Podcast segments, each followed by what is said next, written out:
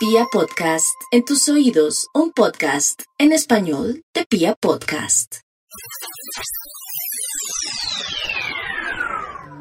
Es la noche del 15 de octubre de 1967. Un joven de 19 años llamado Atilio Romero sale de un partido de fútbol del Torino, de Turín, de su equipo del corazón, el Toro, y además su equipo ha ganado. Va cantando el himno, cararea las canciones y de repente alguien se abalanza sobre su coche y no puede evitar atropellarlo. Cuando sale del coche se sorprende porque la persona la que ha atropellado y que horas después morirá en el hospital es ni más ni menos que su ídolo, el goleador, el capitán Gigi Meroni.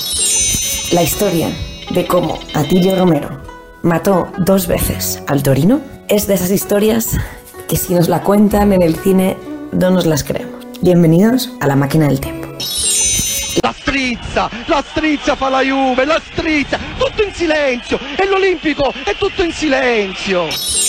Decíamos que el Torino, de Turín, del norte de Italia, es un equipo, bueno, era un equipo, por decirlo bien, muy competidor.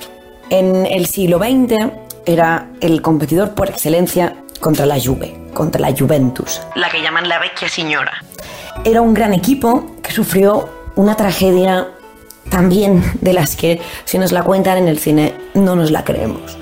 La tragedia se llama la tragedia de Superga porque es donde se estrelló un avión eh, con 10 de los 11 titulares de la selección italiana, que en ese momento jugaban en el Torino, un equipo que había ganado 5 scudettos con- consecutivos, 5 ligas consecutivas, el mejor equipo de Europa, aunque en aquel momento no hubiera una competición que lo atestiguara. En ese, en ese mm, accidente mueren 18 jugadores, además de periodistas, toda la tripulación, el staff, y se convierte en la gran tragedia del fútbol italiano, del fútbol europeo, prácticamente porque desaparece el mejor equipo de Europa del momento. Eso ocurre en el 49. Y pasan los años y el Torino, pues bueno, no es el equipo que era, pero empieza a mejorar. Y años más tarde, en los 60, fichan al jugador que se convertirá en el ídolo de la afición, el equivalente a lo que fue para el fútbol inglés George Best, un jugador que no es solo, es pintor, le gusta el jazz, eh, es un tipo, además, con mucha garra. Un tipo que, enamorado de la que sería después su novia, que se llama Cristiana, va a la iglesia cuando Cristiana se está a punto de casar y la arrebata de el que iba a ser su marido y empiezan juntos una nueva vida.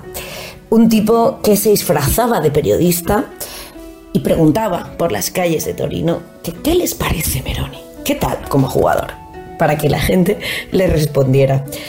Además, un señor que rechazó ir a la selección italiana cuando fue convocado, el, el máximo honor que podía recibir, porque no quería cortarse el pelo, porque él estaba enamorado de los Beatles y no quería cortarse el pelo. Finalmente cedió, se lo cortó y entró en la selección. Pero imaginemos ese personaje como precisamente eso, un gran personaje.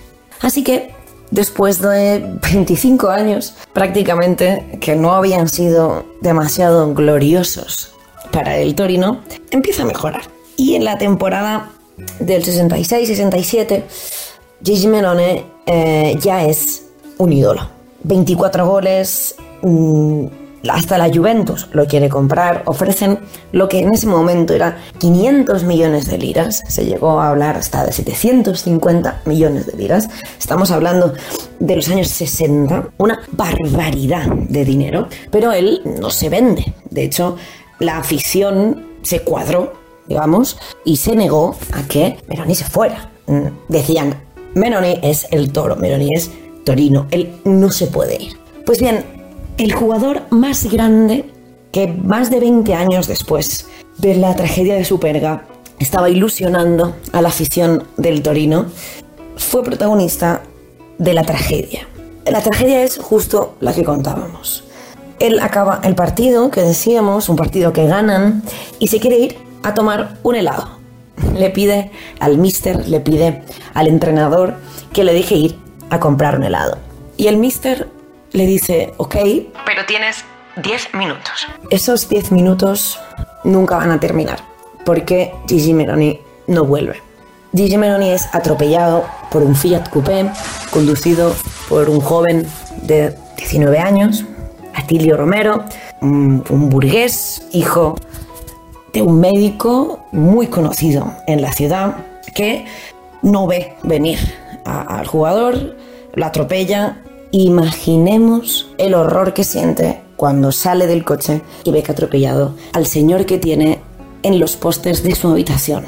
¿Y qué pasaba en el mundo en el 67? Pues más o menos en el mismo momento en que Gigi era el ídolo de la afición, pasaron un montón de cosas. De hecho, el terremoto de Neiva ocurrió en, en el 67, febrero del 67. Un terremoto se ha contado que fueron unos 90 segundos con la energía de lo equiparable a 40 bombas atómicas. Ese año eh, también, además, se captura al Che Guevara, el 8 de octubre del 67. Será asesinado un día más tarde, el 9 de octubre, en La Higuera, en Bolivia. También se declara el 14 de noviembre el Día de la Mujer Colombiana, porque es el aniversario, los 150 años de la muerte de Policarpa. Además, los Beatles sacan el Sgt. Pepper's Lonely Hearts Club Band en junio de ese año y un conocido y campeón del mundo de boxeo, Cassius Clay, se niega a ir a la guerra de Vietnam. Por ese hecho, le quitarán el título y además pasará a ser Muhammad Ali, se convertirá, se convierte al Islam, vamos, y aduce que por motivos de religión él no puede ir a la guerra. Se juega la primera Super Bowl, vuela el primer Boeing 737 y se incendia el Apolo 1. Llegará a la, a la Luna unos cuantos más tarde, pero el primer Apolo se incendia y desde Cabo Cañaveral, en Florida, no sale esa nave. Entonces, en el 67 estaba todo por hacer. El fútbol daba muchas alegrías, muchas tragedias, pero los aficionados del Torino no tenían ni idea que la tragedia del Superga pudiera seguir con la mala suerte del equipo. ¿Y cómo se relacionan esas dos cosas? Pues porque la suerte quiso que el piloto del avión que se estrelló en Superga en el 49 se llamara justamente Gigi Meroni. Puede ser una coincidencia, me diréis. Sí, claro, el piloto que acabó estrellando el avión con el mejor equipo de la historia de Europa hasta el momento se llama como el joven que atropella a la estrella 25 años más tarde en las calles de Torino. Sí, puede ser una casualidad. Pero es que hay más. La tragedia sigue. Atilo Romero es muy joven, consigue, con un buen equipo de abogados, no ir a la cárcel.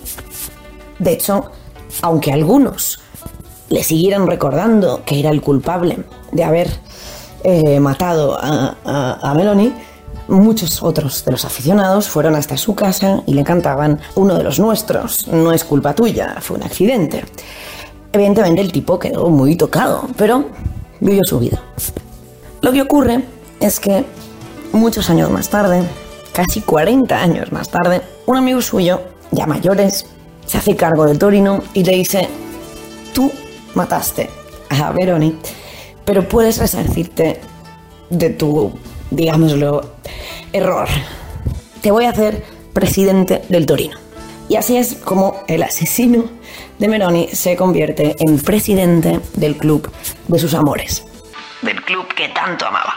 Bueno, sería un final feliz si no fuera porque a partir de ese momento, a partir del año 2000, el club empieza a entrar en problemas, intenta económicos, intenta salir, pero acaba aún en más deuda hasta que se declara en bancarrota. Tirio Romero va a la cárcel, esta vez sí, le condenan a 30 meses de cárcel. La mayoría de las deudas adquiridas por Romero en, en la administración del club no se pueden salvar. Así que 99 años después de la fundación del gran club italiano, el Torino desaparece. Tilio Romero, amando a este club por encima de todas las cosas, consigue matar al Torino dos veces. Tilio Romero sigue vivo. No sabemos si tendrá el cargo de conciencia de haber matado a Meroni, imaginamos que sí. Hay una historia, sin embargo, una pequeña anécdota de esa gran tragedia que es muy bonita y es que Gigi, Meroni, también llamaban, a él también le llamaban la farfalla, es decir, la mariposa. Y hoy, hoy en día en Torino hay mucha gente que sigue llamando Gigi a las mariposas. Lo que pasa es que Gigi ya no está. No está tampoco Gigi Merino que hizo em, caer el avión de su perga. Pero Atilio Romero sigue vivo. Y su historia puede parecer digna de una película, pero es la historia de alguien que mató sin querer a su ídolo. Y esa responsabilidad, además de llevar a la bancarrota al club de sus amores, pesará siempre, siempre sobre él y sobre un club que marca sus días en rojo y en negro, porque no sale de una tragedia tras otra. Es un club romántico, es un club pequeño, de una ciudad dominada por los Agnelli, que eran los dueños y señores de Florencia, de Torino, perdón, y que, vamos, la Juve tenía todo el poder sobre, sobre el Torino, pero sin embargo es también un símbolo de que la vida a veces es un poco hijo de puta. Y la vida no siempre es bonita. Y las cosas vienen como vienen. Y hay que lucharlas. Y hay casualidades. Y hay tragedias. Pero siempre, siempre, siempre que conozcáis a un tifosi, a un hincha del Torino, estará más orgulloso que nadie de ser del Torino. Algunas lecciones que nos pueden dar los que siempre, siempre pierden. Gracias por estar en la máquina del tiempo. Nos vemos en el siguiente viaje.